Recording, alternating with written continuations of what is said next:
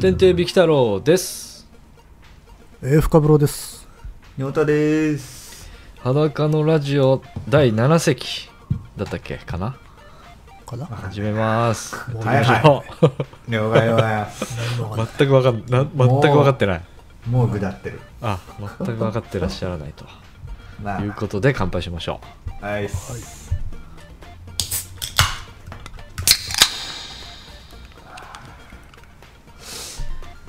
うはいじゃあ乾杯乾杯。あれういっすあ、コロナの缶だ。そうコロナこのプルタブが青くて可愛いんだよねコロナへえ。ほら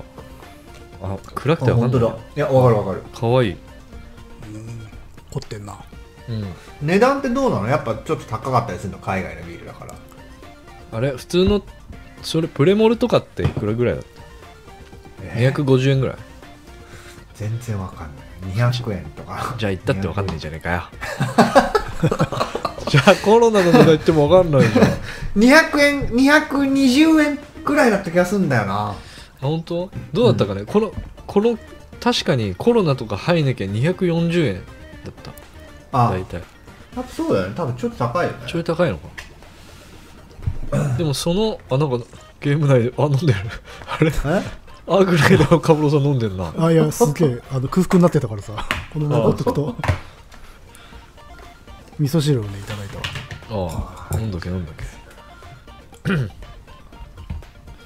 日は燻製のうずらの卵あるんだあー今日缶詰買おうと思ってたんだ忘れてたまあいいや缶詰もねコンビーフユッケ風あるんだコンビーフ、ユッケ風ってすごいな。やばいっしぐっちゃぐちゃな感じ。ょなのかねちょっと中身わかんないけどなんかごま油や豆板醤を効かせユッケ風にって書いてあおー絡めてんだな。るうん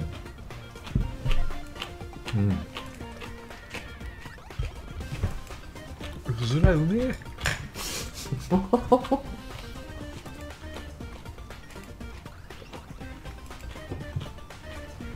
じゃあ早速テーマいっちゃいますか行っちゃいまは今日い今日はね非常に何と言うんですか偏ったテーマなんですよね超ニッチだよ非常に分かる人だけ分かれというようなスタンスのテーマで、えっとまあ、僕らがこよなく愛する映像制作ソフトアフターエフェクトについてちょっと話そうじゃないかと、まあ、愛がやっぱね愛と歴史があるから僕らにはアフターエフェクトともうん改めて話したことなんかないよね多分アフターエフェクトについて、そうね、まあ、会話の中で出てくるけど、うんうんさあ、さあやはじゃ話しましょうってことはないよ。 そうね人生でもないかもしれないねいい話なんて、今後ねうん、ないよ多分今までもこれからももうないかもしれないねいやー貴重な回だよこれはあそういうのをなんか拾っていきたいよねでもなんか普通にしてたら話さないだろみたいなテーマっていいじゃんなんか改めて話す確かにな、それこそなんか音楽好きになったきっかけとかもさそうだったじゃんうん、そういうの面白いよねでもはやなんか愛愛と言っていいのかあのアフターエフェクト AE に関してはあ、愛愛愛というもうもはや憎しみもあるんじゃないかっていういやいや いや、憎しみもあるけど。ああね仕事道具だからねうん、切っても切れないズブズブの関係というかいや本当だよまあ、もうや必要ない時は立ち上げないけどね、まあねそうねうんでもうんまあやっぱ一番こう僕は自分のこう思ったものをそのまま作れるのはアフターエフェクトだからそうもう手足だななんか、うん、だかららそれこそあのー透明も僕アフターエフェクトで全部作るからさまあ、フォトショ私もそッうプとか静止画をうん、まあちょっと多少使うけどフォトショップイラストレーターでちょっとした素材は作ったりするけど、最終的に絵作りするのはアフターエフェクトっていうねいや映像やってる人案外多いんじゃないかって思うけどねうん万能すぎるんだよなうんそうなんだよねそれこそほら 3D のコンポジット静止画の場合でもアフターでやる人多いんじゃないかね、そうだね基本的に 3D 多いとも思ううん、結局コンポジットに組み立てが必要になってくるとアフターエフェクトに行くっていうあのフォトショーだとどうしても抜き差しがめんどくさいっていうかそうなんだよ読み込んだ画像をもう一回書き出し直した時に勝手に差し替わらないからねフォトショップだとそうそうんうんう、うんでエフェクトもまあ確か一応はえフォトショーでもできるけどまあアフターエフェクトだと非破壊だからさああそうだよなそれが一番でかいから、そうい確えかばあのちょうど今日気づいたんだけどさなんかマイケル・ジャクソンみたいなトップ絵になってない、ああ A のバージョンが ねそうそうあれなねんかビビるんだよポウってやってるねスタート画面になったよねそうそうそうそうあれ勝手にバージョンアップしちゃったのかなみたいなんでうんうんビビるんだよねあれなんか今までになかったなと思ってあのあデ ザイン本当だ、もうちょっと洗練されてたんだけどさうん、いきなりポウなんだよねポーだ なモダンポーだなうんびっくりした今日起動したらびっくりしたこれもあれかで誰かの作品なのかなユーザーの多分そうじゃないかうんなやっぱでも毎回そうだからデザイナーとかねクリエイターのあ確かになんかレイアウトあのー UI 少し変わってるな本当新しいのになってんのかなちょっとなんか雰囲気違う気あーあれかあた私のレイアウトが崩れてしまったんだ配置がうん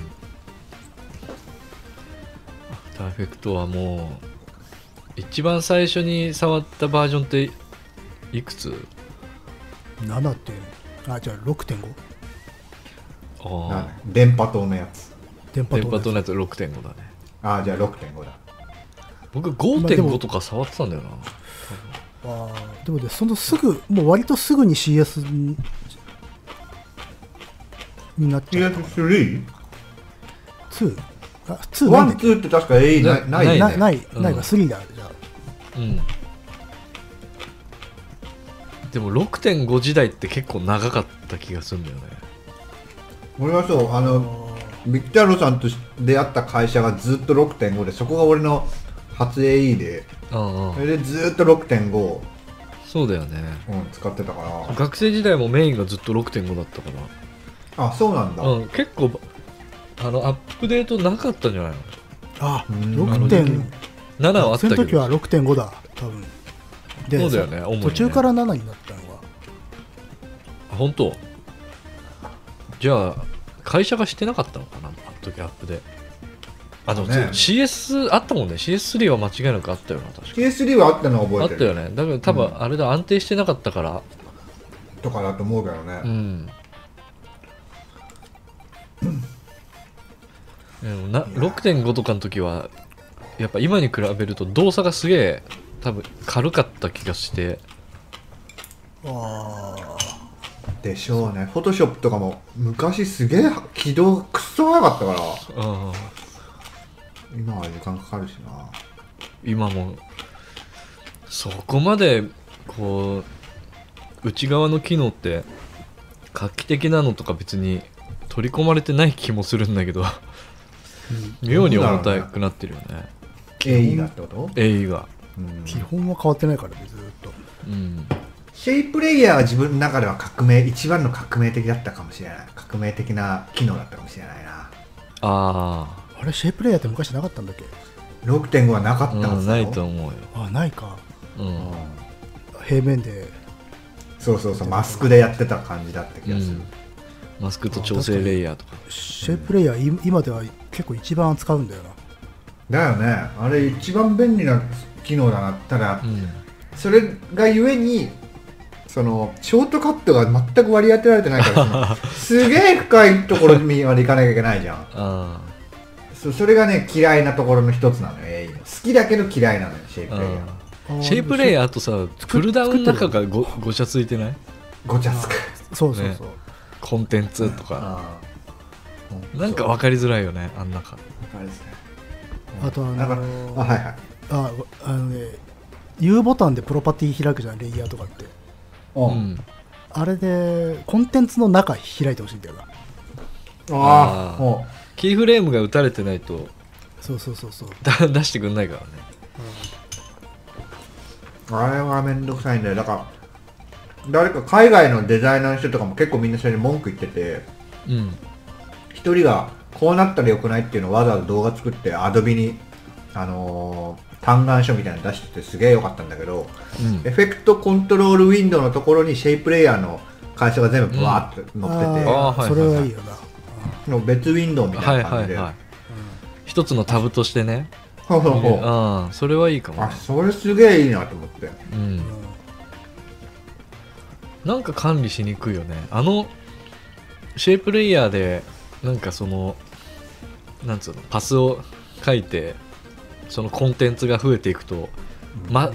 ただのマスクよりもすげえ管理がしづらくてああわかる、あそとこをは進化してほしいね確かにうん、あとシェイプレイヤーでも私たまにマスクかけることあるんだよねシェイプレイヤーにってことでしょそうそうそうにうんあれでもシェイプレイヤーにマスクつかけるのってちょっと手間かかるじゃんああ上の方のクリあの場所かなんだ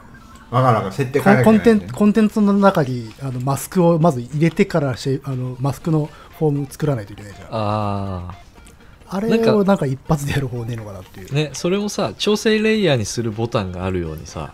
うなんかボタンがあればいいのね切り替えん、でマスクモードみたいな感じで、マスクモードにすぐ切り替えれるとまあ、確かにあんま想定してないんだろうからね、まあ、シェイプレイヤーでマスク使うっていううんいやいやシェイプでいいじゃんシェイプシェでイプそレイのヤー形自体を、ま使えよっていう,、うんマスクにしなさいってっていうねでもねたまにあるんだよねかける時は、まあねいろいろやってると細かなの出てくるよねうんあとは僕はあの平平面を極力使わないで全部シェイプレイヤーでやってるからあの、はいエレメント 3D のさフォルム作る時にシェイプレイヤーにもでマスクの形作ったりするからさえー、それ普通綺麗に読み込めるのあ普通に問題なくあの平面と同じかうん買ってて、うんそうなんだ、それやっぱ平面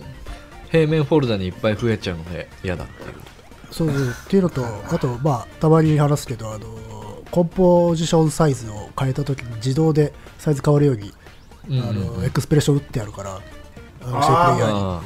にあなるほどねなるほどねじゃあ新規で平面作るときにもうあれか K バーとかにもうそれをその新規平面ボタンみたいなのを押すとシェイプレイヤーができてコンポのサイズになるみたいなそうそうそうあの、はいはいはい縦横をコンポサイズに自動でするようにしてやるから、はいはいあなるほどね驚くほどニッチな話ですね、いきそう僕は 思ったいきなりすげえうんいきなりマニアックだなこれってこれは使わない人は全くわからない全くわからないからねただ本当に本当にこれはもう3人が話したかっただけっていうね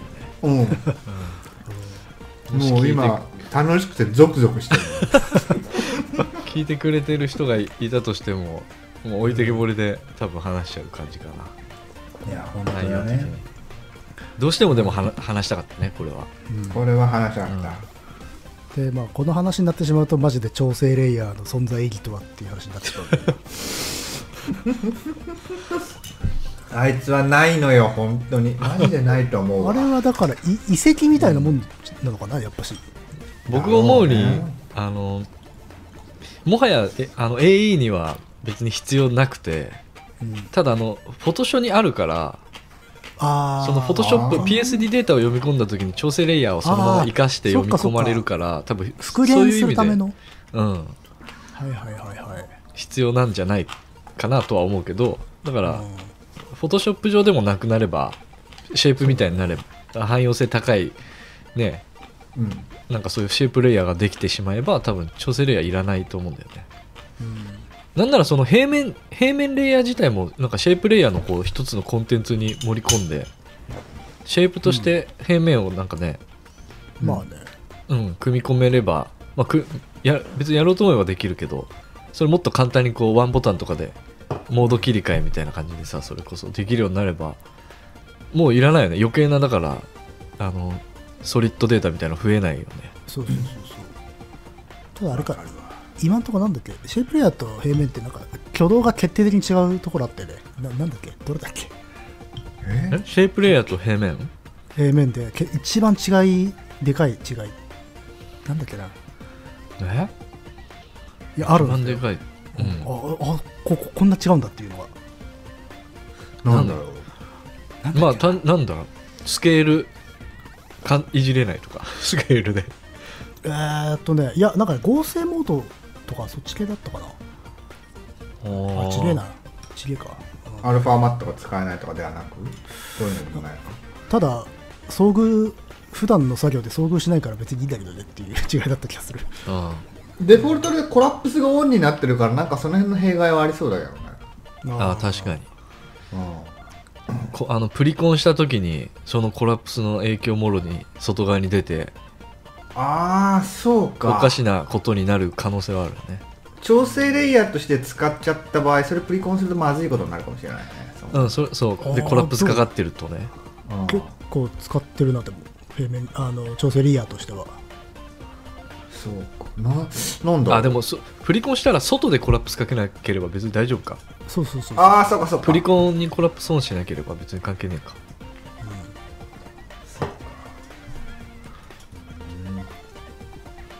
あと俺すごく嫌なのが塗る塗るレイヤーを作るじゃないうん、うん、で俺塗るもできれば一つにしておきたい人なのよそうねあー使い回したいたま使い回したい人たなまのるからね、うんうん、けどあれ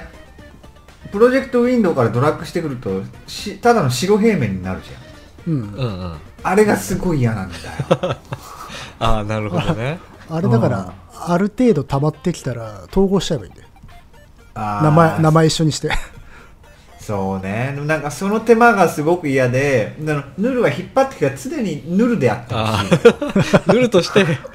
そう塗るとして試合に入ってほしいんだいそうピッチにほんとそうそうなのあよのそうでふあのちっちゃい平面になるだけだからねなんか審判としそう急てに入っちゃうからねそう急に100-100の白平面になって入ってくるからお前誰だよってなんだよああ僕あんまりその使い方しないからあわかんないかも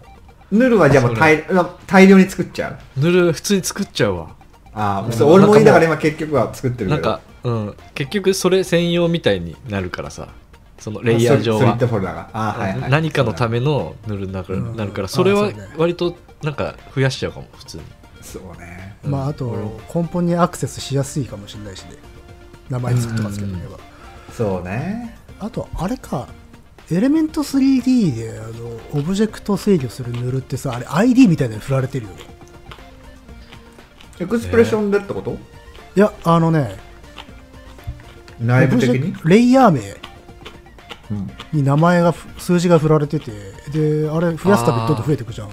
れ統合しても大丈夫なのかなとたまに不安に思うダメじゃないそういうのは多分なんかあれ数字変わると特定できなくなったりとかするのかなうん多分ねエレそメンれト側がそれこそあのスクリプト書くときにそのレイヤーを番号をあー割り参振照ってあるんだと思うそういう時のためにあーそのレイヤーを指定できるために多分番号を割り振ってあるから多分そういうのは統合したらまあつそういうスクリプトとかをかましたい時に多分使い勝手ちょっと悪くなるんじゃないなるほどね、全部それに適用されちゃうみたいなだからやっぱし塗るはちょっと大量にたまる前提で設計されてるのかななるほどな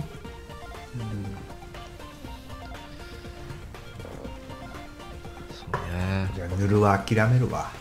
諦めてな塗るんはか諦めるね僕そう僕スクリプトいじるの好きだからさこうスクリプト書いてるとよくあのーやっぱぶつかるのがその塗るとかあのなんつうのワークプロジェクト上の挙動を指定するのがすげえなんか大変なのよ。なんプロかジねェクト上の共あ同っていうののは例えばワークエリアをちょっとトリムしたいとかをスクリプトにの一環でかませたいとかうんおうなんかそういう、まあ、ぬぬるも、ぬるはそうでも、ぬるはあんまやったことないけど、なんかそういうデフォのプロジェクト上の動作みたいなのをなんか読み込むのは、スクリプト、なんかこの1枚じゃ済まなくて、うんこのスクリプトを走らせるためにまたべまた別のなんか設定系のコンフィグ系のスクリプト書いてそのスクリプトをこの大元のスクリプトでよよそのスクリプトを読ませに一回行っあーはいはいはてい設定を、うん、そんで戻ってこさせてみたいなあ結構めんどくさいんだけ A のそのスクリプトあっーて結構面倒くさくてへやるやーるときに常に参照するように書か書かないといけないんだスクリプトをそうだからー僕がすっごい強く願うのが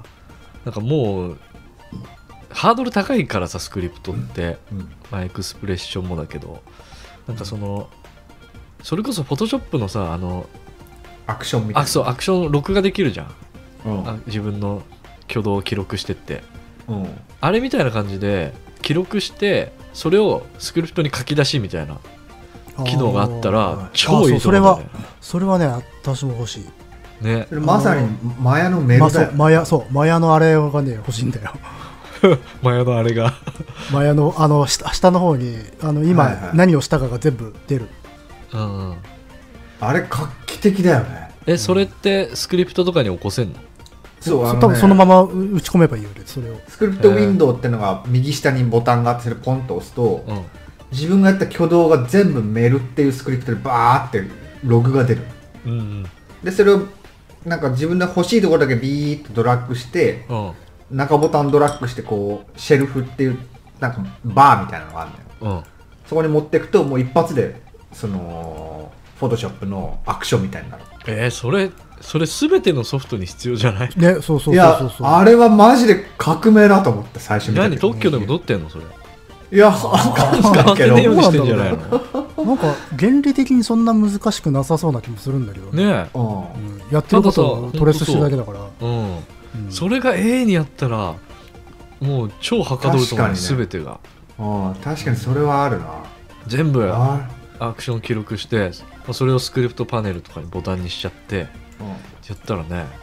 最そ高うじゃだないでろすかうでスクリプトでもう書かれてるから少しカスタムしたいとかってもう結構簡単にカタカタカタってか、うんね数値書き直すだけとかだから、ねうんそうだよね書き換えもそしたら楽す楽だよなちょっとの多分あんまり分かんない人とかでもいじれるようになるじゃん、そしたらうなんん、かそうスクリプトわかんない人もみ見てればあこういうふうに書けばこのこの挙動になるんだっていうのがわかるから、すごくあれはいいその勉強するのにいいシステムだなうと、んそれを A にください お願いします陳陳情アドビさんにうんそれ本当アドビの人たちがこのラジオを聞いてくれればいいんだけどねそうだねああちょっとリンク送るわま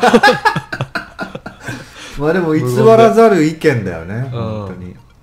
でも、うんあれかもしれないね、すごい初歩的なところとかで悩んでたりするかもしれないな我々も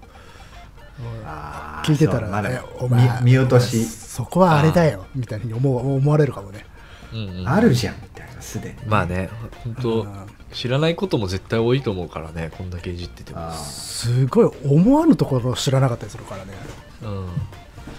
ああそんなそんなやり方だったのうんですげええ常識じゃないのって言われ たりあとなんかそのマイナーアップデとかでさなんかこっそり追加されてる機能とかなんかたまにあったりするじゃんあああるあるねそういうのとか多分ちゃんとそのなんか下手したらアップデートのなんか内容とかにも書いてなかったりしてあ実はそんな機能ついてましたみたいなのとか絶対あると思うんだよねあ知らないやつそういうのって知らせる気ないのかな ねないんじゃないきなんか気づいてくれよっていううんマウント取ってんじゃない俺たちは開発者が我々にそうそうなんでなんでユーザーに喧嘩売るんだっていう気づく人だけ気づいてくれればいいんじゃなさいすが殿と殿だな殿様だな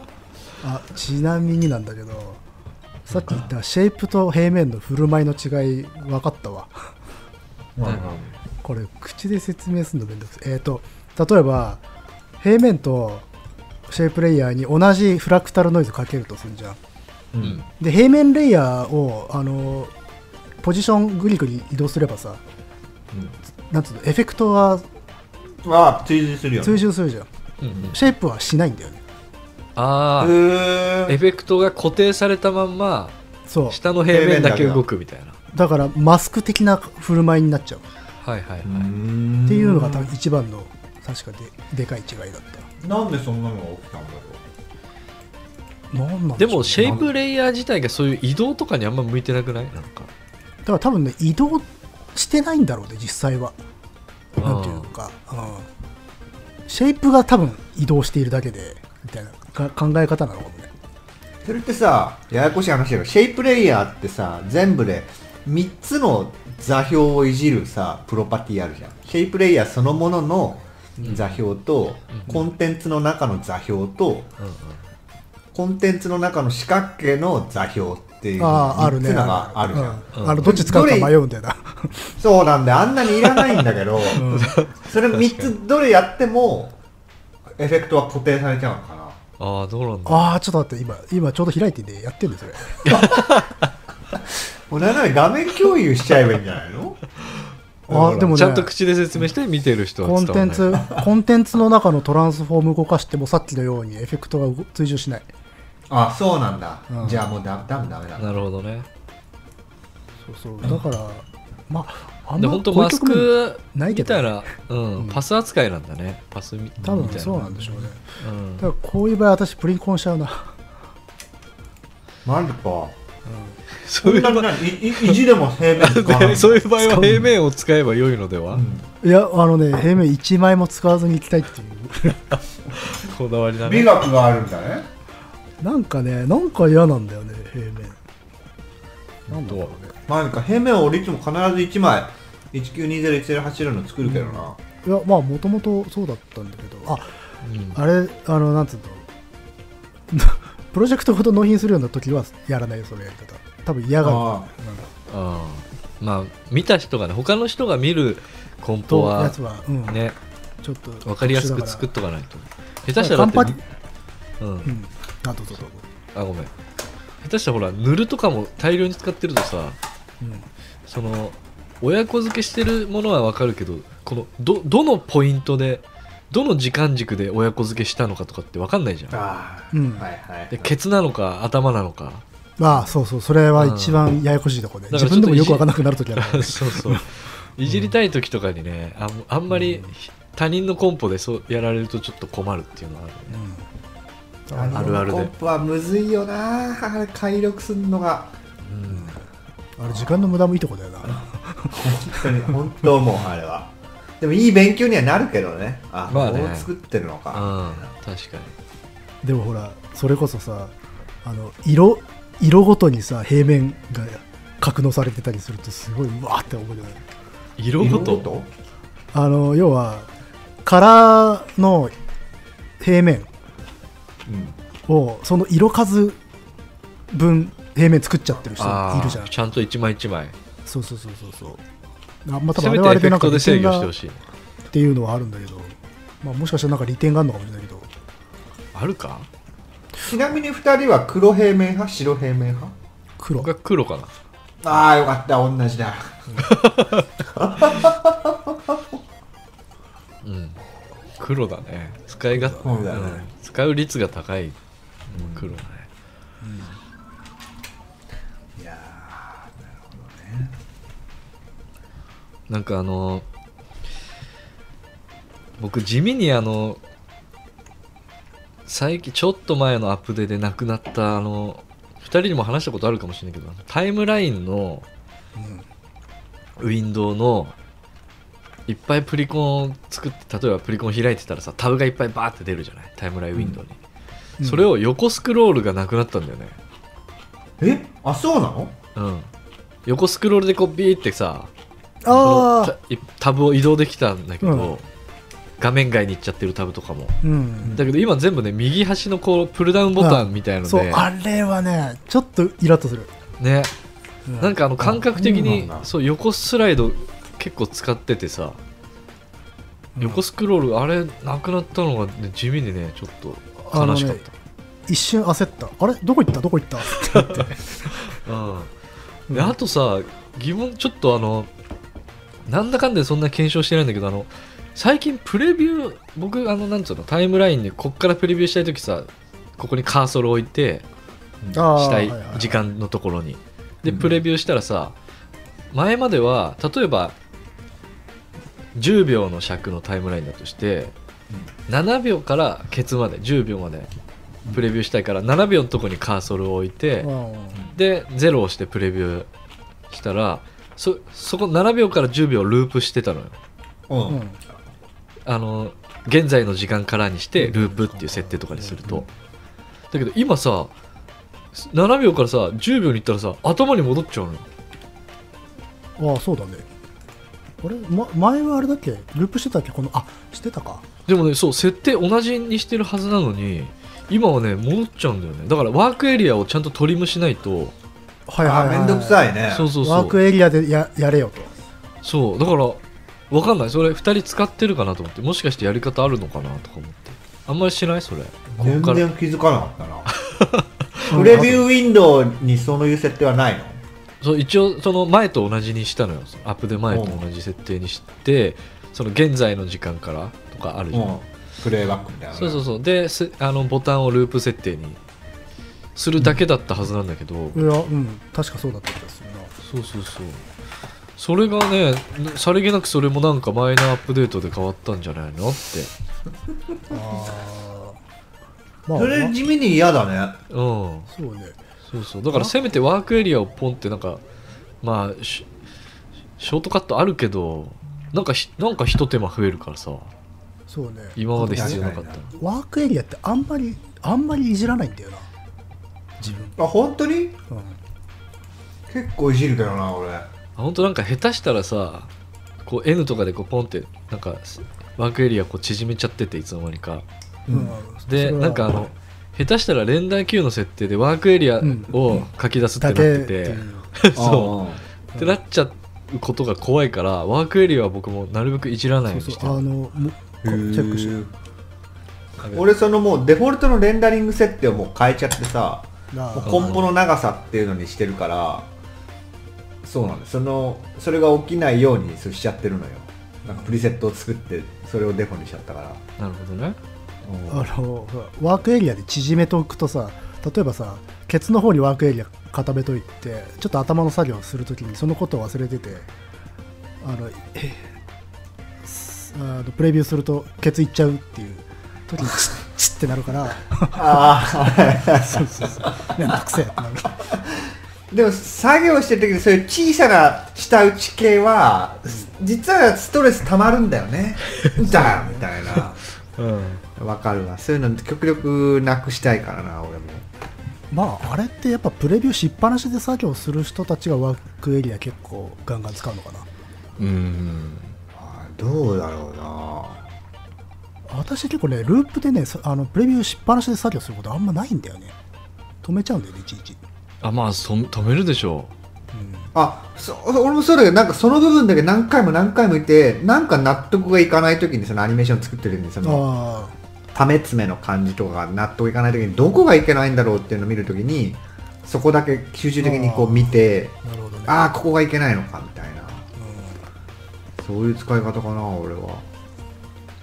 えでも止めるでしょあうんで何度も何度も10回とか20回見て、うんで止めてもう一回作業してうんうんなんか今ほらなんかプレビューしてたらずっとされるじゃん作業しててもプレビューされるじゃん一生うんあそリアルタイムでれは俺も使わない全くいらない機能だなと思ってるあれはね常にリアルタイムでプレビューしようとするからね、 止めないと本当にいらないあれは僕あと気になるのがこれもちょっと検証はしてないんだけど、あの今ってレンダリングがちょっと切り離されてあのメディアエンコーダーにうんなってるじゃない、であのアフターエフェクトで作業して書き出す時にメディアエンコーダーの Q に追加するっつってレンダリングするじゃん、それってさリアルタイムで反映されるの追加した Q ってあどういうことあのえ Q 追加するじゃんその後に梱包いじるじゃんまたレンダリングあするされ前なにいされないそううんだよねあれは一度読み込んで AME っていうフォルダの中に多分作られてないか AME, AME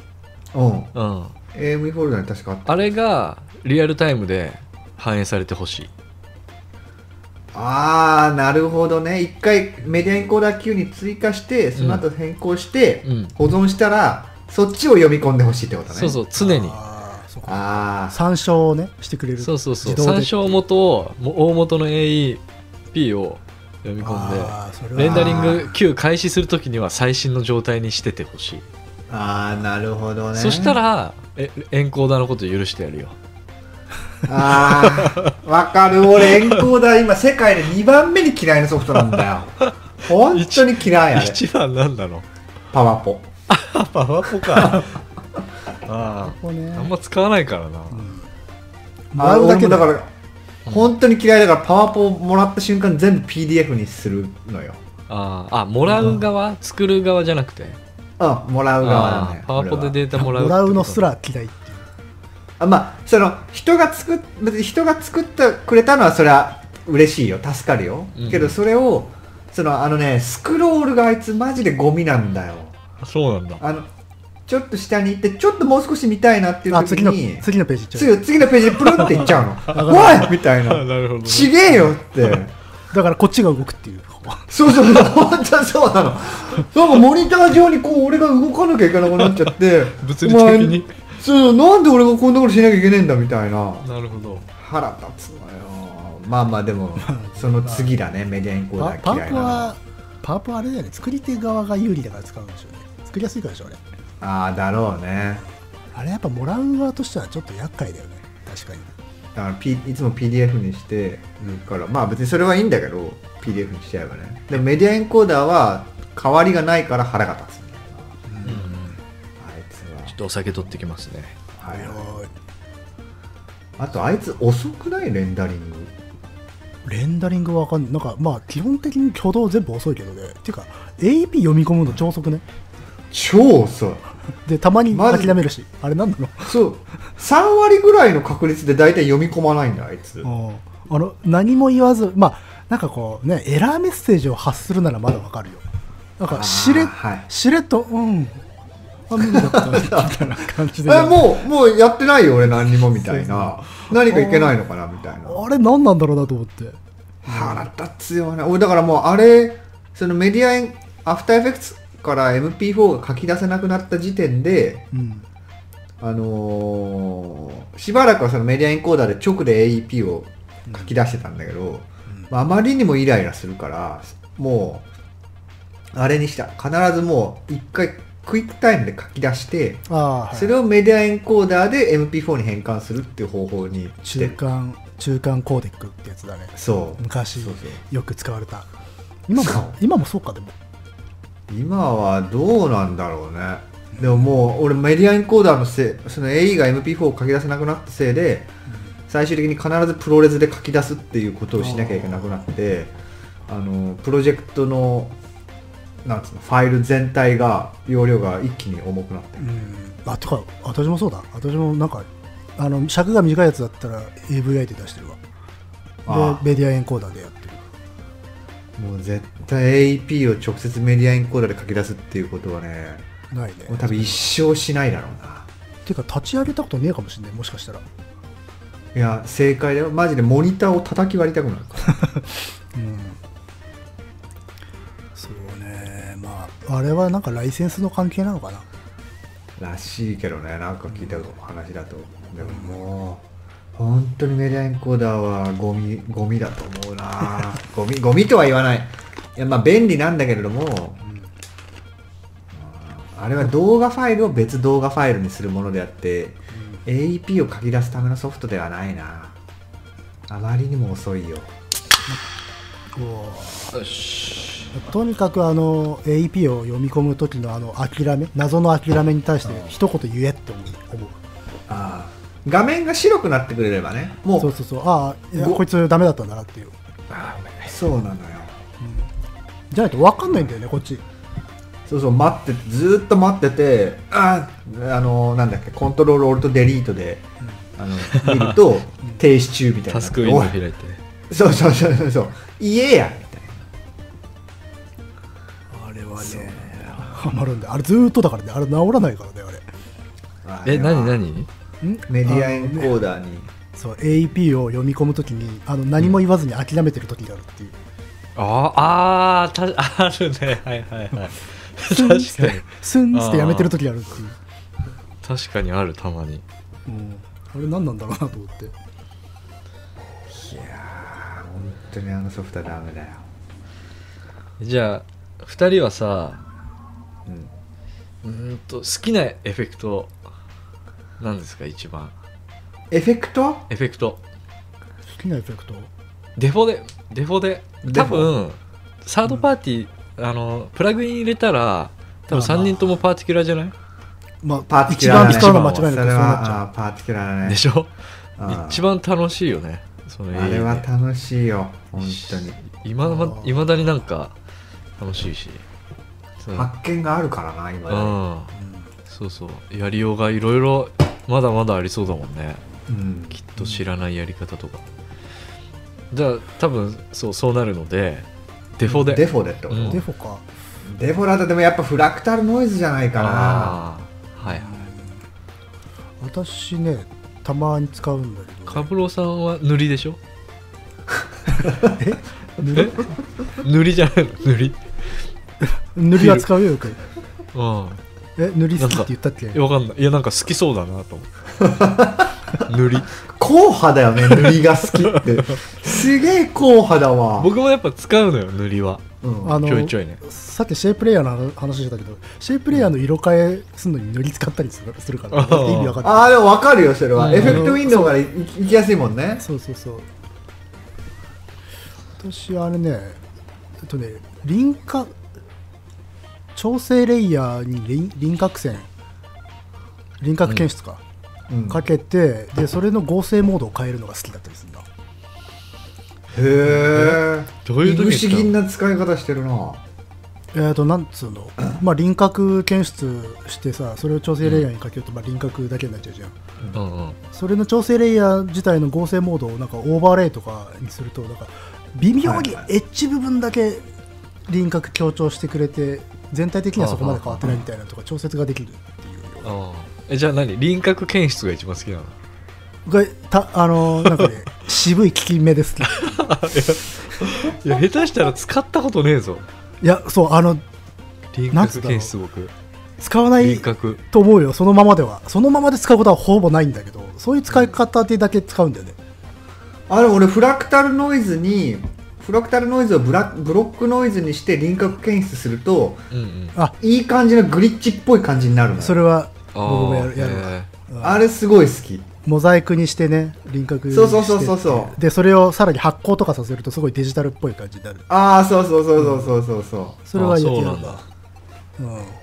えへでそれをまたさらに違うパターンのその同じものをマスクにしてちょっとこうなんつうのノイジーに、あーはいはいはいうん、切れるような感じにするちあの途切れるような感じにするとかっていうのは、はえやるあーなそれふああそうなんだ僕フラクタルノイズ上でややっちゃうななんかそういうの全部う輪郭作れるっけフラクタルノイ輪ズで輪郭じゃないけどグリッチみたいのはフラクタルノイズでモザイクっぽくしてあ、うんそれにね輪郭検出すると本当に線だけのこうこういうのができるのよいい感じのやつ、ああそうなんだはうんあはあはああそうそそれの輪郭法あの使用法もあるねそういえばへーえ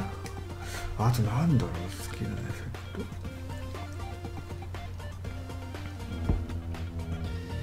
ー好きなエフェクトね稲妻じゃないの稲妻稲トで 妻もあれはやっぱり意外と便利だけ ど 便利ね便利なんだけどさ、うんなんかあのなんつうのベーシックな動きもっとリアルにしてくれねえかなとは思うけどねうんでも意外に優秀だよ稲妻作りたいとか意外に優秀 だよまあね、うん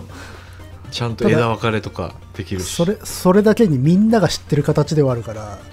それなりにいじらないとこれあのままですよってなるからうんね、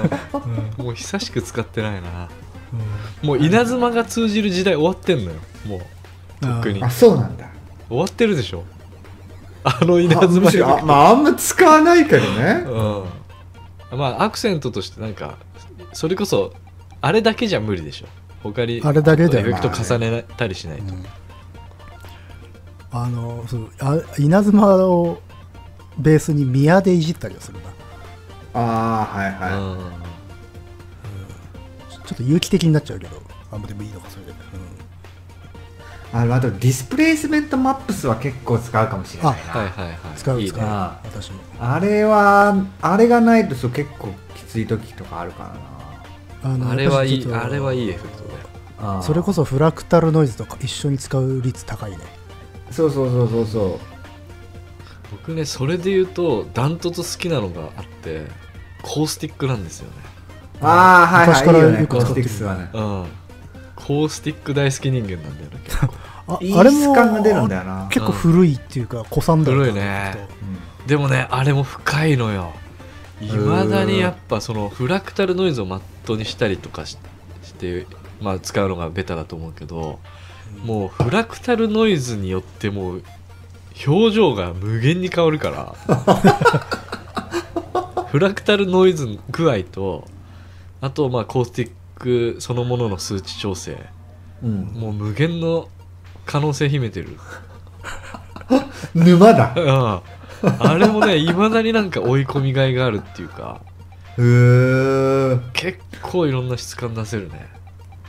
そこまで使わないなコースティックスは、うんなんか水、うん水じゃん。ま水って書いてあるし。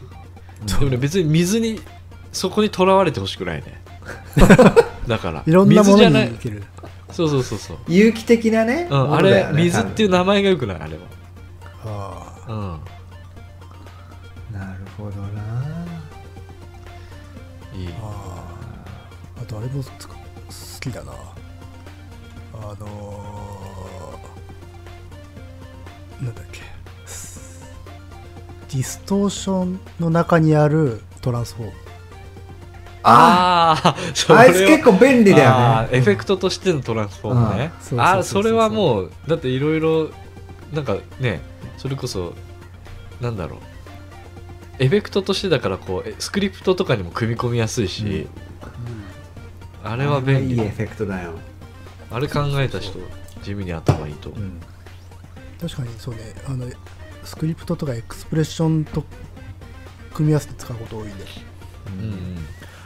あとねすんげえタイムライン開きたくねえ時そんなことあるだってほぼ開いてるじゃんタイムラインはあとねこれこれもしかしたらね2人はねあんまり業あの仕事としてやったことないかもしれないのでスライドショー系とかではねもうタイムラインず開きたくないのよああまあもうずっとつひたすら積んであるからってことそううんあだからあのこのトランスフォームとエクスプレッションで全部自動化して作ってたあはいあはのいもう、ははいはいな並べたら勝手に動い勝手にスライドする勝手にフェードインフェードアウトしますみたいな全部それだけで制御していタイムイラインを一切開かずに1本作るみたいな ねもう昔組んでやってたねそういう仕事してた時でもうでもそれこそそういうプリセット的に作りやすいやつは本当にそういうスクリプトとかの出番だからさそうだね、作りがいがあるよねあスそうクフリェプトフェードインフェードアウトをスクリプトでやってエクスプレッションで全部やってたんですようんうんうんーあーインポイントとアウトポイントのなんかお尻1秒ずつみたいなそういう感じかうんあのー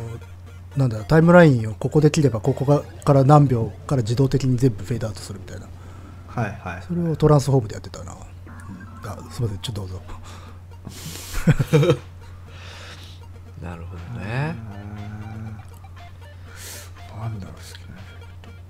なやまああれだな仁太さんの仁太さん視点亭の動画編集してて仁太さんのあの汚ねへに合うのはタービュレンスなんだよね、つああでもあれは確かにおなら感うがあよんよるうよんよっていう、うんそうそうそうい有機的な形 だからそうそうそううんタービュランスをさあんまりいじらずにデフォのままかけるとさギャグっぽい歪みになるよね、そうねあの昭和のなんかば 開開示的な昭昭和のコメディなんつうかなんかギャグアニメドみたいなドリフとかねあぐにゃっとしたーそねうそれが仁太さんのへにはよく合うねいやーいやうもう光栄だ よ俺のお ならタービュレントっていうそれは嬉しい限りだ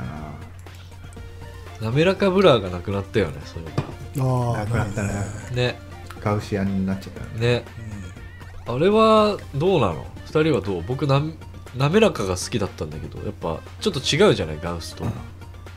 正直ねあんま分かんあんま分かんなくてあ本当うん私ガウスずっと使ってたわ、あマジでなんかねデフォがガウスみたいな感じだっあ本当なんかあのーアウト・オブ・フォーカスってあるじゃないうんあれは本当にもうカメラの焦点距離をずらしたようなた、うんボケ方で、ガウスってなんだろうなちょっとだけなんかイメイメージで言うとそのあるものをこう霧状にしたようなぼかし方はいはいはいノイジーうんちょっとだけこうすっごい目の細かいすりガラスみたいなうんサラッサラのイメージなんだよね僕の中で、それのね間なのよ滑らかってあそうあー間の感じだったのその印う象ん印象的なとこようん実際は分かんないけどちゃんと比較したことなかったからあそうでも違うんだよねボケう方んへがーあそうなんだそうもうちょっとやっぱ名前の通り滑らかなのよちょっとねあのガウスはこ粉感があるというかへえ全然気づかなかったよ、本当うんだからなんで滑らかブラなくしてしまったんだろうと思っていや多分せめてレガシーっていうのに残し入れておいてほしかったよねああねでもどうせなくなるでしょうんレガシーはああそうかきっとみんなガウス特別がつかねえっていうことなんじゃないか なそうそうだよねそれかガウスの方が多数派だったってことだよねきっとうんあれかうんフォトショーにもあるあったりあすそうるそかうそらう多分それ共通なのがでかいんじゃない多分ああでも英語版だとファストブラーなの知ってるあそうそうそうあガウス滑ら滑らかブラーっていうのだけど、うん日本語だけなぜか滑らかで、うん英語版にするとあれファストブラーって要は多分ブラーがのけアルゴリズムが速いんだろうねあれはあそうだったらなおさら残しとけばいいじゃないかとか思うんだけあど確かになんだろうねやっぱ滑らかは甘いんじゃないやっぱ何にも考えないで話してないもんお今すごい雑だったもん意見が中身がなかったなやっぱなんかこう意見を言おうかなと思ってさなんかしら の確かにブラ奥深いね深いよそうか今ねそうか滑らかないか滑らかないっしょでもバイバイラテラルと かさ使うことあるあバイラテラルねあのー、1個使う用途があってうんあのー、ノーマリティみたいな質感データを出すじゃない 3D でああはいはいはいあの虹色のやつうんわかるわかる、ノーマリノーマルデータ出してうん、それを、をその AE とかで使うときにうん、あのバイラテラルブラかけるとその中の質感をぼかしてくれたりとかあそういうもすものなんだ知らなかった、うんするのに使えるよへーバイラテラルはだからあ僕も本当だからそうノなーマルノーマリティ専用みたいなイメージしかないけどあ本当それでしか使ってないノーマリティ最近使ってないからなああまあノーマリティってやっぱしあの AE 上でライティング変えるときに使うやつだよねうんうんそうそうそうあとはその AE 上でその偽ノーマリティもできるからノーマルマップ作ってああはいはいはいそれの時にバイラテラルブラーは使う、なるほどねあその時だけそういうのかうん、通りで意味わかんねえと思ったわ僕もそれでそれ以外では使ったことないからうんなんかうんその時には使えるえじゃあじゃあうん2人が一番好きなモード何いやそりゃもう加算じゃないですかあマジかあでもあごめんああのね一番でもね地味によく使ってるのオーバーレあイ、うん、あのいやー加算加算なのはあの業務的な縛りです、 あ はいはい僕俺これまでオーバーレイが一番好きうん、個人的にはオーバむーレイずいなあむずいなあニョータさんディザ合成じゃないのディザ合成一番使ったことね まあノイジー確かに今っぽい絵作りをする時にはいいかもしれないけれども、いやノイズでよくないエフェクトでそうなえなんだろうなむずいなスクリーンとかでも好きだよあーまあでもアンマルチでいいじゃんっていうのはあるけれどもうん、でもスクリーンはなんか本当い一番ストレートというか、あのスクリーン一番汎用性高い感かちょうどいいんだよねちょうどいいんだけどスクリーン使えなくて加算でスクリーンみたいにしてくださいみたいな時がすげえ困それるはでも計算式から仕組み違うかからっていう 同じような感じだけど式が違えんだよあの薄い加算がスクリーンじゃないじゃんっていう話だしねじ、うんあでもなんか僕なんかその人の言ってることがなんとなくわかるあの多うんわ分、かるんだけどね加算で透明度薄くしなんかスクリーンじゃなくて加算にしてちょっとぼかして透明度薄くして載せる方が僕も好きだったりするあちょっと加算にするとやっぱその一番明るいとこ引っ張るからあさそうね、うんあのその感じのがパキッと分かりやすい明るさにはなるからさ、うんうちょっとスクリーンだと綺麗すぎるん時とかあるから、だからバキッとそのパさせたい時とかそのパキッとしつつもでもあのあんまりギラつかずにちょうどいいと綺こ麗みたいなことで綺麗を維うんあのうんスクリーン寄りの加算でみたいなこと言うんだと思うんだよねうんそういう意味では明るい部門では僕加算が一番好きかもしあああまさんねれない、うん、どれだろうなハードライトじゃないのニオタさあハードライトいねまだに挙動がよく分かってないよんわかる適当にやってたまにあハードライトこれだとハードライトいいなっていう時使うぐらいだよね、ピンポイントで来る時あるけどあんまりこれだっていうのはないなハードライトなかんだビビットライトって聞いたけどなニオタさんのフェーバリットモードはほぼ使ったことないよほぼ 本当ほぼないけどだからあんまり正直使わないけれども、うん計算式として一番好きなのはマルチプライだね、あああなだるほから乗算かどうん定山ね、うんちょまあ暗い部門だと定山やっぱナンバーワン感あるねそうねうんあ 3D のコンポジットとかになると乗算加算がまあ乗算と加算が一番使うだろうなうんあその2つはそうなんかその式として分かりやすいから絵を見ててなんかイメージつくじゃない多分こういう絵になるなみたいな、実際あれだよねであえっとなんだっけあいいよス 3D のマルチパス吐き出した時あれ乗算と加算だけでできてるもんねレンダーがほとんどそうだと思うんだよああそうなんだ、あのバラして見てみるとそうなってるえー、でもオーバーレイとかって本当優秀だと思わないやーあれいいはよ質感思いっきり出るもんねいね、本当にそあれほんとすごのい下に敷いたやつの質感生かしで乗っけてくれるってあれ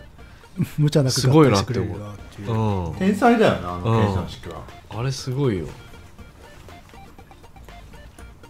だからなんかテクスチャー関連貼るときとかはもうね基本ちょっとオーバーレイで貼ってあと明度調整とかすれば馴染むから、確かあとね特定の画像素材にをハイパスフィルターみたいな感じにしてうん、その上にカラーをぼかしたものとかをリリニアライトとかで、リ載せニるアんだラよイトあったねそれうんいにや それーままさにスキンでタッチのやり方じゃないそうそうそうそうそれなのそうでそれ結構動画でも使うんだよ結構個人的にへーあれあれなだ滑らかにしたいけれどもなんだろう質感は残しつつもとは汚いところ飛ばすみたいな感じだよねとかここの色をあのテクスチャー感をの消さないまま色変えちゃんと綺麗に変えたりとかはいはい、っていう時にそういうことやったりえすー、るリニアライトも全然使ったことないなたいやでもそんぐらいでしか使わないわ私も、うんあのそのレタッチで使うあれってすごい誰が思いついたんだろうねいやーあれマジで天才だと思うよ なんでこんなのわ思いつくのって思うっていうなんかもうそれこそあれじゃない計算式数値を見てうんこうしたらこうなるからみたいな理屈で攻めていかないと割り出せなくないそんないやねえー多分ほんとそうだと思ねうあれを感性で見つけるっていうのは相当だよよ要はだからテクスチャー的な質感とカラーを分離させてるみたいなうん考え方なんだけどさ、うんなんでなんでリバーブかかったのかなちょっと話ししをね聞かせてあげようと思って鼻が詰まってるから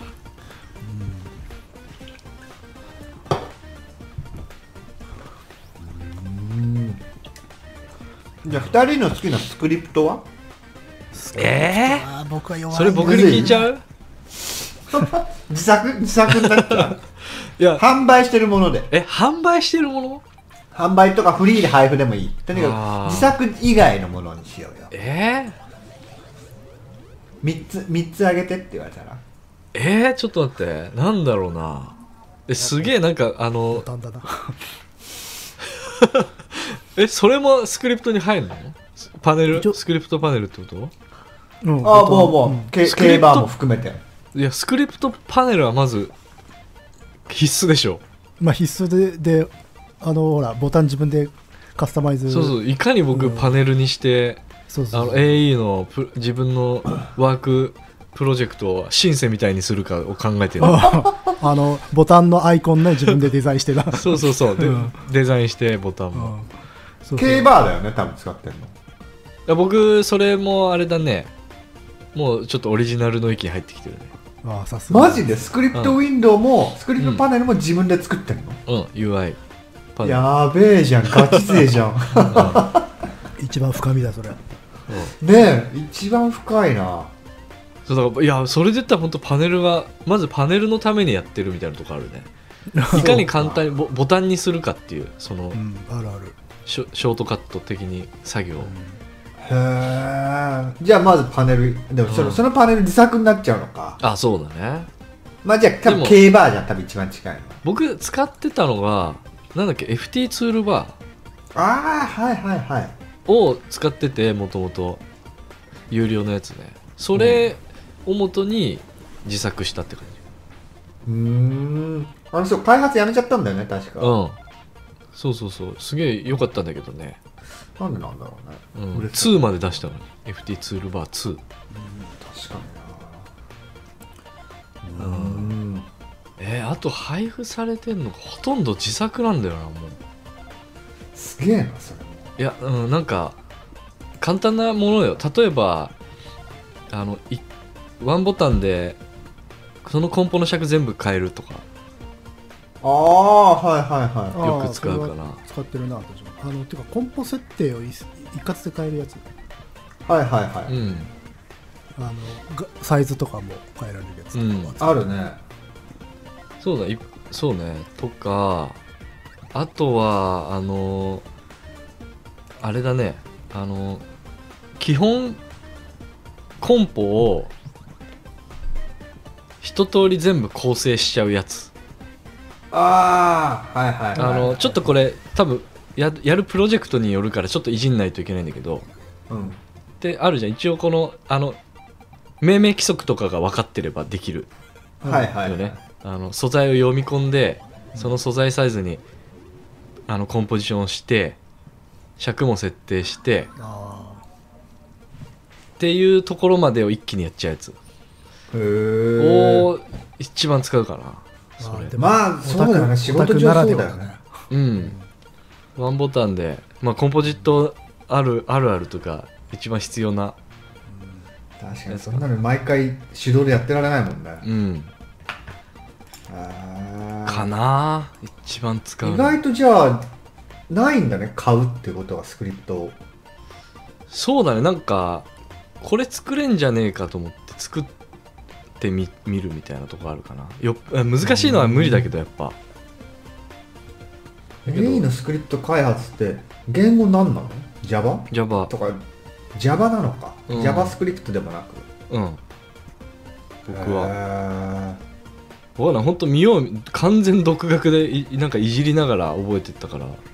なんかもっと多分美しい書き方とかあるんだろうけど何のツールで開発の普通のテキストウィ普ンド通ウでのあの AE, AE 内のなんだっけエエクスなんだっスけクリプトエディターでエディターあそんなのがあるんだ、うんあのファイルのファイルのとこ中にあるえアフターエフェクトからいけんのいけるういんける、スクリプアフターエフェクトのファイルからスクリプトエディターを開くってあるから、そし そしたらそエディターがペンって開いてそこでカタカタ書くだけそうそうそしたら書き出しとかできる知かららないで保存もできるしあとそこで走らせててチェックもできるし、うんデバッグできるねうん知らないそうなんだそこで Java, じょ Java で書けばいけるんだ、ううんんあれていうかむしろな何でやってたヨト君は俺スクリプトは全くやらないエクスプレッションしかやらないからこそああこそそうなんだどだからの単品でなんかあこのスクリプト1回だけ使いたいなっていう時にスクリプトエディターで打ち込んでやればいいしうんうんあそもそも俺 Adobe エクステンドスクリプトツールキットはインストールされません あああそれはマジで、へーマジでやらない人が出るやつだああ一回もやったことないからあへえ本当初めて知ったでもそう作る時はねもう本当僕そのデフォでやっててそのへー走らせれるからうんであのバグったとことかあの黄色で出してくれるのよこのラインがバグってるうん、ここでエへラー入っちゃってるよっつってえ知らなかったもうなほんとトライアンドエラーでそれで作るって感じかなへえマジか、マジで知らなかった今日一番の収穫かしら マジでやんないでしおょうでもやらやらないな今だって AE で欲しいスクリプトもう別に特にないなこういうの欲しいなってのえじゃあ作りと使うことすがない作るとかじゃなくて使うことすらないいやめっちゃ使うめっちゃ使うけど全部買うのよ俺おうあ えそれニョでータさんもはうじゃあ、うん読み込まれてる状態なのかじゃああそうそうあのスクリプト UI パネルフォルダーにいろんなスクリプトがバーッと入っててあはいはいそうかそうかこう左側のモニターは基本作業のうん最終絵を見るだけで、右側がもうあれ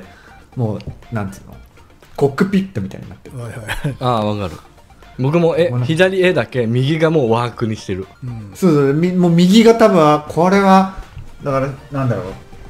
2人も多分なんだろうなんだこれっていうようなだから多うんう分ん人それぞれ違うじゃん多分、うんうん俺が多分ビクトラさんの絵見たらなんだこれって思うような感じぐらいすごいカスタムしてるしちゃってるからうんうんうん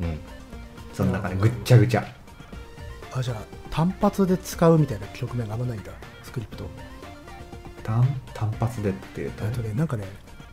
そうやってつボタンとかパネルに配置するまでもなくてなんか一回だけちょっと使ってみようかなっていう時にそのエディターでコピペして貼り付けてやって走らせるみたいなことやってるねああ全くないなあそれ単発系だとコンポのリネームとかそれこそコンポのサイズ変えるとか、尺変えるとか、それぐらいそれ以外はもう UI パネルの方に突っ込んでもうブワーっとなんかぐぐっちゃぐちゃにレイアウトしてるあてえかーじゃれあだニねョータさんか確認用のだねうんニョータさんのそのベスト3は何なのベスト3まず絶対もうトップ2がすぐ出てくるのが、うんえっと、イーズコピーっていうスクリプトイーズあの動イきージングのこイージングだけをコピペできるのよ他のところにへーあの例えばさ、うんイージングかけたアニメーションあるじゃんうん例えばレイヤー A にイージングかけましたうんでそのカーブ具合だけをうんレイヤー B の別のキーフレームにコピペしたいっていう時ああその例えば移動の軸とかは違うのにカーブだけを、はいそうそコピーしてうくれるカーブ情報だカーブ具け合をでコピペして持ってこれるのよはいはいはいそれがもうマジで便利でそれやっとあくーなとるほどね簡単にいろんなのと同期できるのよあー動きが、うんうんうん動きのタイミングとか動きがなるほどねだから、まあ、あれはあれなしではちょっと AE は作業できないっていうぐらいでしょ、はいはいはいだってもう一つはフローっていうやつだねフローっていうのはあの常にグラフエディターが出てるような感じグラフエディターっていうかなんかその2つしかキーフレームないんだけれども、うんあのいちいちグラフエディターボタンを押さなくあの押してうんグラフエディターを開かなくても、キーフレーム選択して、うんそのフロー上でアニメーションカーブを作っておいてアプライっていうのを押すとうんそのカーブがポンって割り当てられるあーそれ便利だななるほくっそ便利だよ。グラフエディターのさ、グラフいまいちよくわかんねえもんマジでいやあのいやいや使うんだけどあの口で説明できないなんかこうあでもあのあああのグラフの選ばれてる値が違ったりすると、 うんなんかあのエディターがえあのなんつうのポイントが3つ出たりとかするからなんかポイントはえ3つ X と Y と Z みたいなああはいはいはいはいはいあの次元選が分択割されてるる値がなんか速ス速ピ度グーラドフグラフとそうそうそうそう値グラフの違いねいやもうそうなんかベジェみてえにすあのいじらしてくれよって思うんだよ、それは多分ね値グラフなのよあうんうんだけどほとんどがあのほとんどでもないかそのスピードグラフの時ポ位置を動かすアニメーションの時とかって次元に分割しないとどうしてもスピードグラフでいじんなきゃいけないんだけどそ,、うんのフローってやつやると常に値グラフでいじれるからうんうんめちゃくちゃ便利だよそれそれはいい 30, 30ドル30ドルかそれちょっと高いけどねまあまあへえでもその2つかなその2つがとりあえずツートップであと1つなん多分リフトってやつかなリフトっていうこれ無料のスクリプトだけど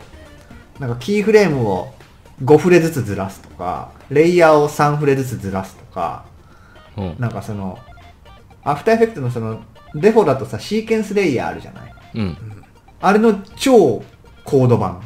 超高度にいろんなことができるっていう感じへえちょっといまいちわかんないけどえっ、とねキーフレキーフレームをうん例えば10個レイヤーがあって、うん全部同じタイミングで動いてるとするじゃないうんでそれの、まあ、レイヤーをずらせばいいだけなんだけれども、うんうんじゃあ例えばレイヤーを3フレームずつずらしてああそれぞれオフセ3ッフレ3フレこうそうそうそうそうオフセットさせたそのずれた階段アニメーションを作りたいっていうそうそうそうそうそう、そういう時にシーケンスレイヤーだとやりづらいのよ3フレずつずらすっていうやり方が、確だかからにそへのリフトっていうのやるとワンクリックでできちゃうえなるほど便利だね便利あなんまり使わないような気もするけどまあその使いたいってなった時はめっちゃ便利だねそれこそなそんうそうかレイヤー数がめっちゃ多かったりとかそうそうそうそうそう、ん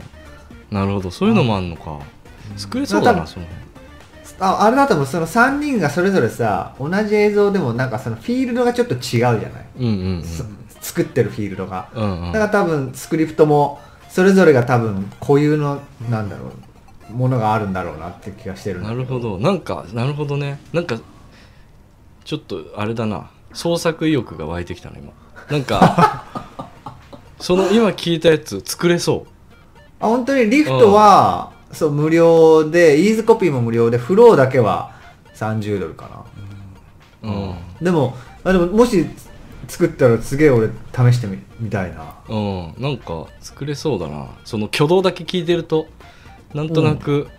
わかシる、ンプルだとは思うんだけどね、うんキーフレームずらしたりレイヤーをずらしたそりのうんうんそうなんかスクリプトとかってさなんかそういう人の意見とかさこういう時に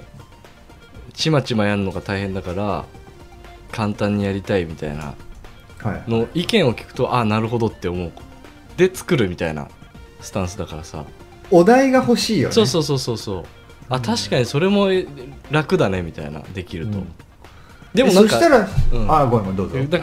普通に手手作業でやっちゃったりするじゃん別にあこれ楽だなとか思いもせずさうんなんかワンボタンでできたら楽だなって思いもせずやっちゃったりするから確かにまあなんかそうそうそう全部楽にしちゃおうっていう考えでスクリプトを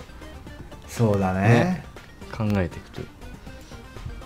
作でれもそそうしたらやっぱあれだよあのビキトラさんあのー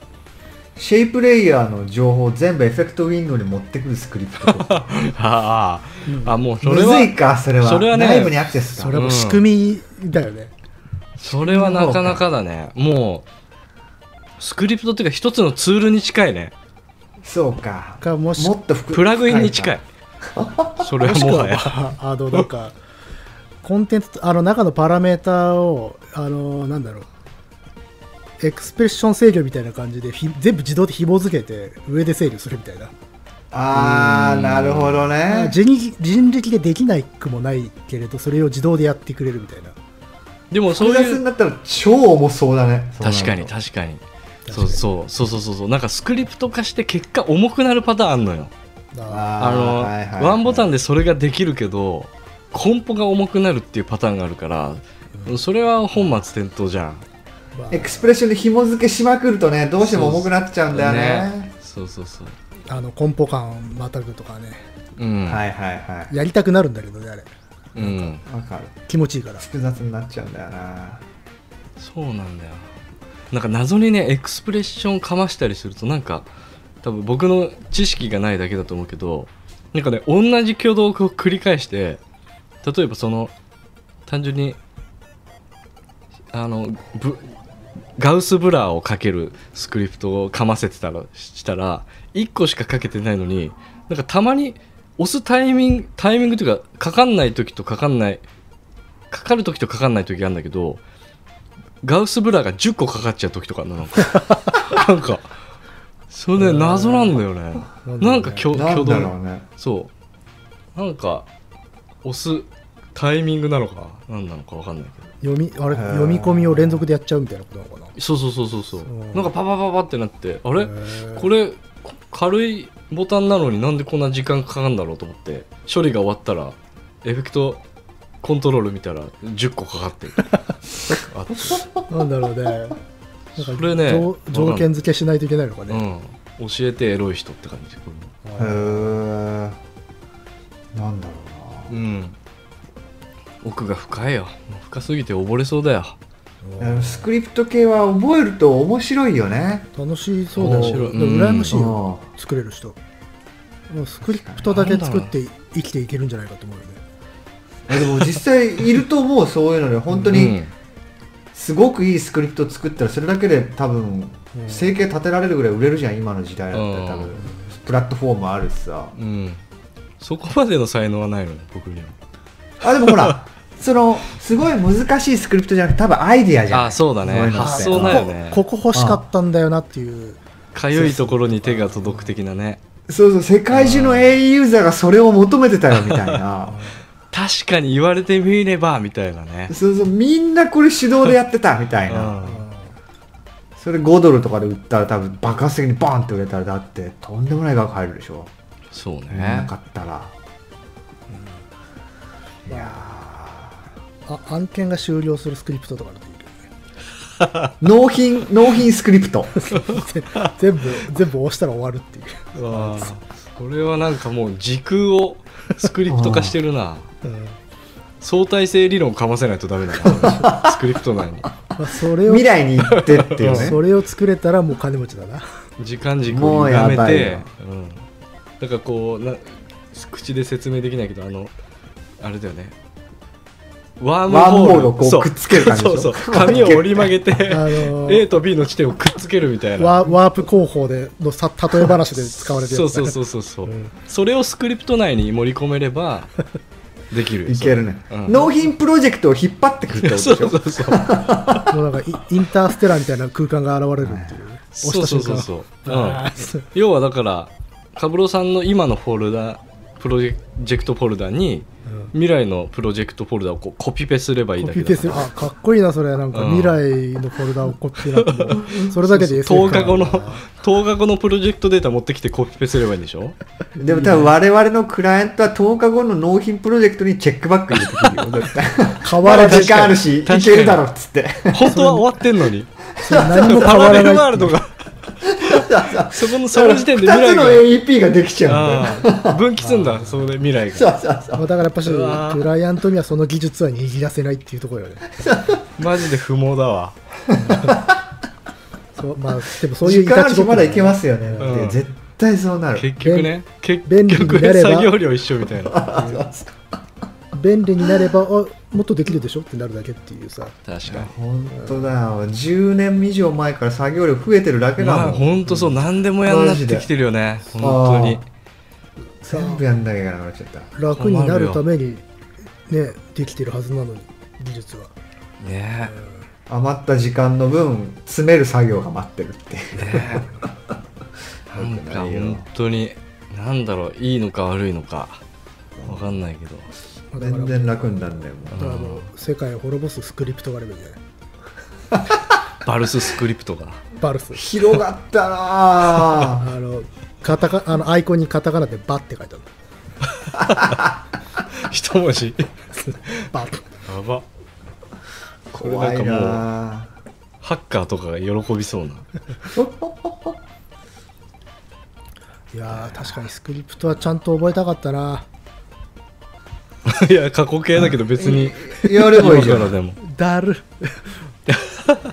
いや確かにまあ本なんかも持僕ってもた気がするけど、うん。うん、本当たまたまなんか一時期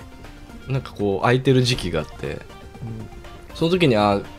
これできるといいなと思ってちまちまやってたから、ねなんかそういう合間となんかお思いつきあやろうみたいなこうふとしたやつが意思があるといいけいやどー確かにあの趣味性高いよね、スクリプトって。作うるんあれは本当あ面れだ白とい爽よ快感あるしさうまく走ってるとか、そうね、うん割となんか文字の羅列見てるだけだけど時間忘れてやっちゃうねこれもうん本当に走うまく走った時の快感うんは変え難いものがあるよねあれは、う多分あの本番っていうか仕事で使う時より楽しいじゃんんいやあれ本当そうわかるわあとしかもそのできた時に気持ちいいのもあるけどそっからの仕事が本当に楽になるっていう気持ちよ良さもあるんだよね最初作るの大変だったけどできた時にあとこう人に振りやすかったりとかこれ使ってもらえれば、これできちゃうんでジュースっつってどうやってんないやでもいいそうだよねわかるようんそうだよだってあのほら大量の素材の差し替え置き換えうんうんうんあんなん最高に気持ちいいじゃない、ああなそうねうん、でもあれ作ったやつ気持ち悪い 気持ちよかったんじゃないかなっていやあれマジで助かるなんだっけこなんとかリネームうんとだかっいうスクリプトかなたかなあれはマジで便利だわあれ本来オルトをしながら置き換えるやつを大量にあ一の斉をにやってじくれる自動にやるやつでしょそうそそううそう、うんファイルパスのテキストを変えれば一発でボンってくるやああタイムライン上のそのレイヤーを置き換えるやつね素材をつタイムうわえっとえっとねね読み込んだ素材そうそうそうああフップテージロジェクトとかもプロジェクトにある素材をそうそうそうそうそうあそうあココントロール H のフあァイルそうそう読み込みだよそそっちっちか、はいはいそうその置き換えもあるよねプロジェクトデータのをあの、おまあ、オルトをしながら置き換えるあああるあるタイムラインのあれのスクリプトもある、あそれそはうなのそれは知らないなそれも私使ってんじゃないかな多分それもなんか大量にある時すげえめんどくさいじゃんうんめんどくさい、ね、全部選択してカチカチカチカチで差し替えるっていうのああそうそれそれさっき言おうと思ったわあのうんあの同盟のやつ自動で探してきて自動で差し替えてくれるっていうやつがふうーんあれはいいでだからあのプロ棋士の差し替えで使ってるあープロキシって俺使わないのよ結構使う2人プロ棋士の機能を使重わいなやいつは、うん、プあのデフォでプロ棋士の機能ってあるじゃんうんあれを使うんじゃなくて、普通にはあの連番で吐き出したやつをあのフォコンポの中に入れてあのソロスイッチ入れるってやつああそうーそうそれは俺も使うそのそ機れは能ね機能としてのプロキシを全く使わないあそうからそれはそうあー私も使わないんだけどそのねソロスイッチを押すまでを自動化してくれるスクリプトがあってへーそれはすごい楽だから連番吐き出すじゃん、吐き出してそあのよ吐き出した時にあの自動でプロジェクトに読み込む設定でできるじゃんレンダリング設定でうんうんうん知らないそうなんだそう知らそうないそうすると吐き出した瞬間にもう自動であのプロジェクトパネルの中に入入るんだけどその時に要はアクティブ状態になってるから選択されてる状態になるのよだからその時にすかさずそのスクリプトのボタンを押すと同盟のコンポ探し出してきてそれの一番上のレイヤーに入れてくれてそのスイッチを押してくれるあそれはいいねなるほどね、すごい便利でこれいか株プロキシがあるってことだやこれはね僕が自作しようとして全くできなくてこれできたらいいのになって言ったらある人からくれたっていうへーそこで作っ、えーどの人が作ったのかな分かんないけどなかなかそれもなんかピンポイントだね聞いたそうらあ確か確かにになんかいいいいなって思うけどうんなかなかなんか思い浮かば思い浮かびそうで思い浮かばないんだよなそういう確かにそアイれデはアやっってねぱ実作、あの作業で気づかないと思いつかないでしょそれ、うん、ああこういう時こなんれかもう欲しいなっていううんなんなら僕こう綺麗に一個飛ばしで選択したい時とかないたまにああーあ、はいはいそれもスクリプト化できねえかなって思ってるレイヤー番号の奇数番号だけ選ぶとそうかそうそうそう偶数番号選ぶとかね、うはん、今今思い出したけどそれできないかなって思って、いはい、うんポンってやったらこう全部一個飛ばしで選択されるっていう、多分マスクのアルファマスクでバーアルファマスクのやつをバーッと重ねたら多分そうだよね一個飛ばしで選べたら便利だもんねそうそうそうそう、うん、大元の方だけとかさマスクの方だけとか選択したい時あるじゃん、あるねねだからす地味にいいよねそれはあれ最後の方でクリックミスるとすげえやる気なくすんだよ そうそうわかるうわうわーうわ ーセーブセーブデータ消えたぐらいのねうわー最初からじゃんってなるからねでとっさにコントロール Z すると別の方が戻っちゃってそううわかわるみたいわなかるうわちげえんだよみたいなそれはアンドゥできないからねアンアンドゥの行き違いってやつねわかるわかる、あるようねん、消したいらないデータ復元しちゃったよみたいなねアンドゥしたらあるわわかる下手したらそれに気づかないで進めちゃう時あるからね何が復元されたんだろう今みたいなアンドゥでわかんないわかる多分開いてないコンポの何かを戻したんだろうそうなそうみたいなあれ直前何したっけってなってそのまま進めちゃって書き出してから気づくみたいな時あるあーわかるなあこれアンドゥで戻ってんじゃんさっきのアンドゥじゃんつってあるあるだよなあーいや意外に結構話したな面白いよねえ本当に全然まだまだ話せるもんねえちょっとでもいい時間だしこんなもんにしとく OK 了解これ了解超ニッチだったね本当にわかんないよ多分やばやらない人 いねいいのいいのほら自己満だからそうもねっとそものっとは自昔己満だからさ我い々じる人はもうああああそうだよねってなるかなうんあるあるだよもし本当に分かる人が見てくれたらすげえコメント書いてくれると思うんだよてか教えてくれるかもしれもう奇跡ない的におーあそうそうそう教えてほしいよねこういうだふからうんあのご教授いただきたいご弁達をいただきたいよねねコメントにもし聞いて、ああそれはそれだよって教えて一くれる番方がいたら一番知りたいのは案件が終わるスクリプトっていう そうだね確かになんな、か未来人の人がいたらでも教えてくれるかもしれないリンクをおあの貼っといてほしいよねここに行けばあ りそうまだねすよみたいなリアルリアルな話あの AI でなんか作成するみたいな感じになるだろうねだろうなあー確かにそっか AI 進化したら下手したらあるなある程度のことはできるようになるんじゃない多分うん、それはもはや案件を終わらすスクリプトと言っても過言ではないね AI がそやってくこかれらるまた来るんだ よなクライアント様からのご意見がそれも AI がやるかそうら、うんか、、修正そ作れ業のいたちごっこになるのかそうそうそうそうあじゃあいいなクリックするだけかそうそうそうそう AI 走らせてみたい AI なこう走らせるボタンも AI がやってくれる かそうだねあの意思だこねれひひひそれってのすなわち失業じゃないのそう我々のいやあだからあのなんかこうプリプロみたいなところのウエイトが高くなるんじゃないああーあそうだねそうかだから本当アイデア勝負になってくるねそれこそ映像のデザイナー気質が必要になってくるのか、そうだね、うん職人っていうかデザイナーだな、うん、デザイン力かねそうだななるほどなまあはいまあねじゃあこんなところではいはいこのニッチなテーマを終わりにしたいと思います、ねいや楽しか本った当はうん本当はこの後あのコンポジションのあの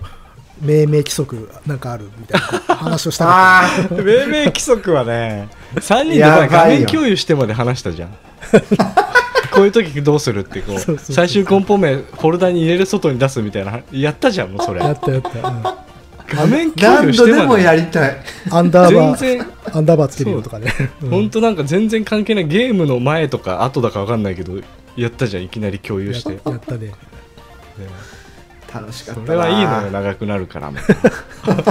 別の機会にやろうそれ そうもねキャプチャーして、な そうね命名規則についてっていうそれはだからキャプチャー映像をうん本当にその画面共有してキャプそれをキャプチャーしあてそれは面白いかもね。ね完出全すもとういい趣旨が変わるチャンネルになるけど。全然違うもうチュートリアルみたいな感じになってるけどそうそしたら3人の俺ワークビューも見たいな、あああーはいはい、まあ、どういうパネルの並びあなあのもうか見せたいぐらい僕のすっげえ好きなのよ俺人のそれ見るのたまにがググっちゃうぐらい好きなのよ僕のもわうかるよなねまるでとんでもない数の MPC のような、ああ、四角いのがバーって並うんでる。ん、僕の超見たい UI 見せたいわちょっと今度それやろういいよえそれ何あそれオフとィりシあャえルでずうそのあのクローズいでやあのクローズドであクローズドで一回やなろらクうローズドでなら、いいよちょっ一と回やろうよう、ん OK